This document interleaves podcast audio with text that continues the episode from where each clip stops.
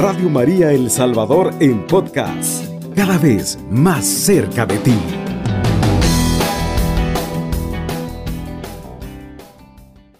Bendiciones mis amigos y hermanos en Cristo, nuevamente compartiendo con ustedes la palabra que nos anima.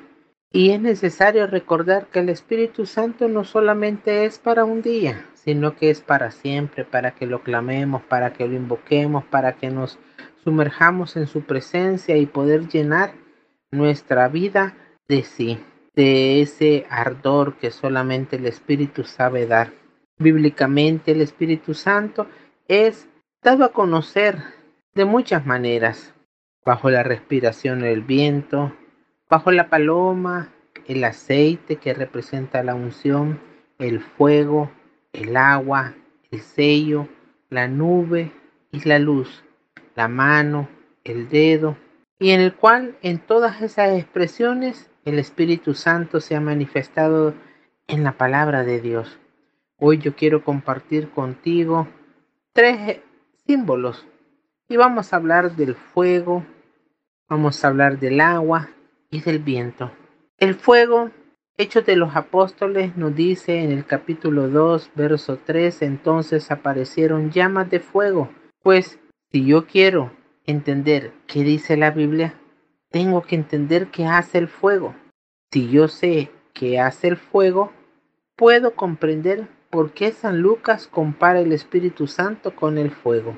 Veamos cuatro características del fuego dice eclesiástico Osirácides en el capítulo 48, verso 1. Surgió el profeta Elías como un fuego, su palabra quemaba como antorcha, quemaba como antorcha. Una de las expresiones del fuego es que ilumina. Y Juan 8, 12 nos recuerda que Él es la luz del mundo. El que me sigue no caminará a oscuras, sino que tendrá luz de la vida. Palabra del Señor. Gloria y honor a ti, Señor Jesús. Si tú y yo nos encontramos en una noche oscura, en aquellas cuando no hay luna, que está en la transición para llegar a ser luna nueva, a veces es necesario, si estamos a la intemperie, encendemos fuego nos iluminamos ya sea con una antorcha, vela o leña. Inmediatamente el lugar se ilumina. El fuego, si vemos, lo primero que hace es iluminar. Y es necesario en nuestra vida que nos ilumine para mostrarnos el camino, para sacarnos de toda oscuridad en el que nos podamos nosotros encontrar, para que nos muestre la claridad de lo que creemos confundidos por la oscuridad, vemos un ejemplo de ello puede ser que nosotros podamos en la oscuridad interpretar incluso hasta la silueta de un gatito como un gran león.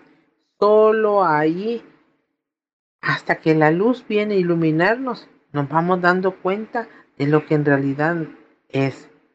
En esas noches oscuras que vivimos, San Juan de la Cruz nos habla de esos momentos difíciles y que a esos la vida de los santos le han llamado la noche oscura, cuando pasamos situaciones duras, difíciles, complicadas, situaciones en las cuales no se puede salir adelante porque no sabemos, porque no vemos, porque nos sentimos a oscuras, atribulados por las circunstancias, desubicados, sin saber hacia dónde voy.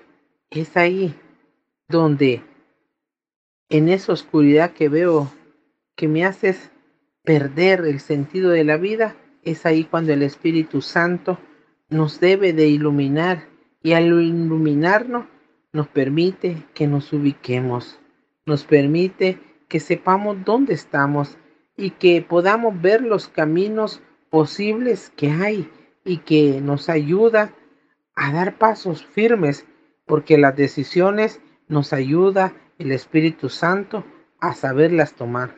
Segundo, otra característica que tiene el fuego es que calienta. Y al calentarnos, lo podemos experimentar nosotros si nos vamos literalmente a lo que es el fuego cuando nos calienta. Cuando hay mucho frío necesitamos a veces acercarnos si estamos a la intemperie a una fogata.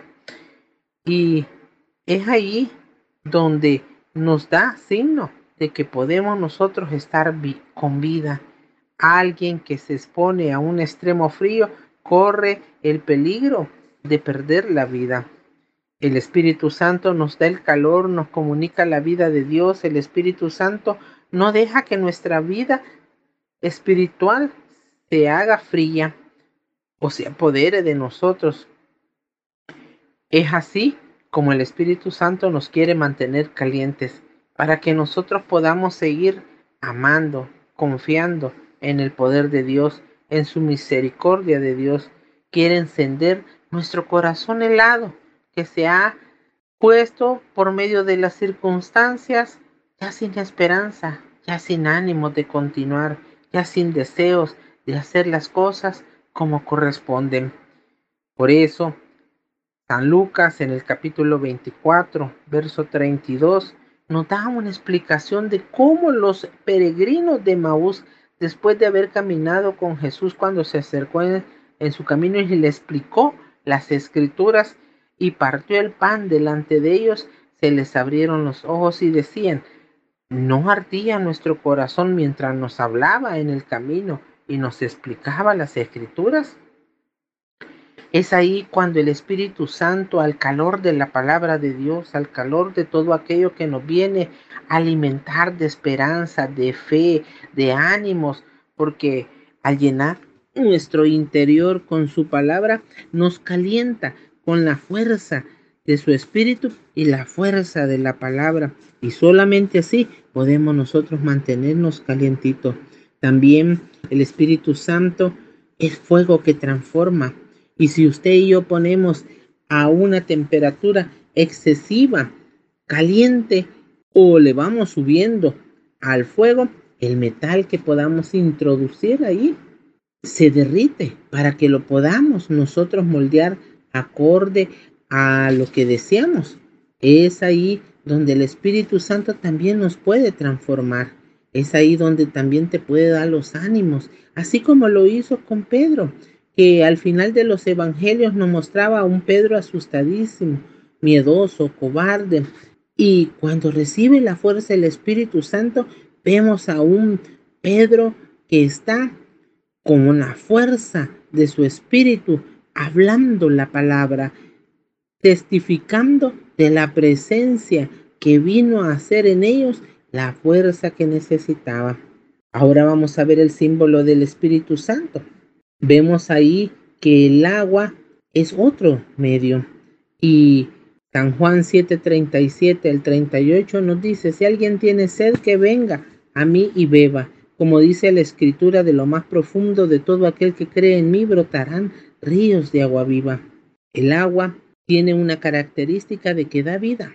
Si usted y yo estuviéramos en un desierto caminando y la fatiga y el excesivo sol nos tendría a nosotros al punto de desfallecer por falta de agua. Pero al encontrarla sería como un aliento de vida y nos devuelve la fuerza que necesitamos. El Espíritu Santo es Señor y dador de vida como bien lo nosotros lo proclamamos en el credo. Cuando sentimos que nos falta la vida, pidamos el Espíritu Santo. Allí en la penumbra de la madrugada, clama el Espíritu Santo, llénate del Espíritu Santo, toma del Espíritu Santo y comunica a todo tu ser la presencia vivificante. También el agua nos purifica. Ezequiel 36, 25 dice, los rociaré con agua pura y los purificaré de todas sus impurezas e idolatría. Cuando nos sintamos sucios por el pecado, acudamos al mejor lavatorio, que es el sacramento de la reconciliación. Acudamos hacia esa agua que nos limpia, que nos renueva, que nos restaura, que nos transforma porque nos ha purificado. Por eso a Nicodemo el Señor le dijo, hay que nacer del agua y del Espíritu. También otra manera de ver el, al Espíritu Santo es por medio de que el agua conduce. Si usted y yo vemos la mejor manera en el cual de los hechos de los apóstoles las primeras comunidades evangelizaban llevando la palabra impulsada por el Espíritu Santo y es el Espíritu el que toma las decisiones. Recuerda, el Espíritu Santo es el que te puede ayudar a ti a encontrar una salida, a encontrar la respuesta que necesitas, a encontrar esa acción poderosa que solamente Él sabe dar. Y solo así nosotros, limpios, viviendo del agua viva, purificados por su presencia y dejándonos guiar, es cuando el Espíritu Santo puede hacer las cosas en nosotros. Voy concluyendo con otro aspecto del Espíritu Santo. Nos hablábamos del viento. Y si vemos, el viento conduce también. Vemos o en alguna oportunidad hemos visto los veleros que se impulsan por las velas que extienden y dejan que el viento los vaya empujando. Dejan que el viento lo vaya guiando. Déjate guiar, déjate conducir por el Espíritu Santo hacia esos rumbos que Él sabe que a ti te convienen, hacia esos rumbos en los cuales tú puedes encontrar la salida, hacia esos rumbos en los cuales solo el Espíritu Santo nos sabe conducir. Ahí en la penumbra en la que ahora te encuentras, Pide al Espíritu Santo para que te ilumine y encuentre las respuestas que necesita. Pide al Espíritu Santo que te caliente si sientes que los problemas están enfriando tu corazón y estás a punto de perder la fe, la esperanza, los ánimos, los brillos. Pide al Espíritu Santo para que sea Él el que venga a transformar tus pensamientos, que veas que con Él puedes encontrar una salida específica en medio de todas las adversidades y que pueda salir de ese estado temeroso a un estado valiente, porque solo el Espíritu Santo sabe darnos la fuerza.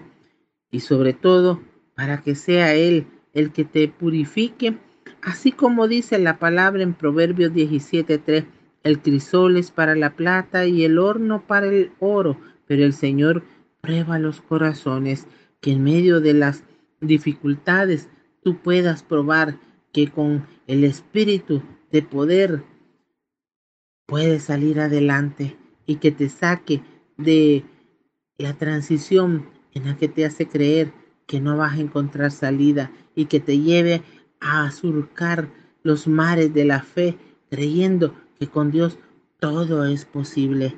Ánimo mis hermanos, adelante que sí se puede, que con el Espíritu Santo que es nuestro ayudador, que es nuestro paráclito, que es el que nos sostiene, pueda llevarte a ti a salir vencedor en medio de esta transición. Paz y bien, mis amigos y hermanos en Cristo. Bendiciones. Cubriendo todo El Salvador. Radio María, 107.3 FM.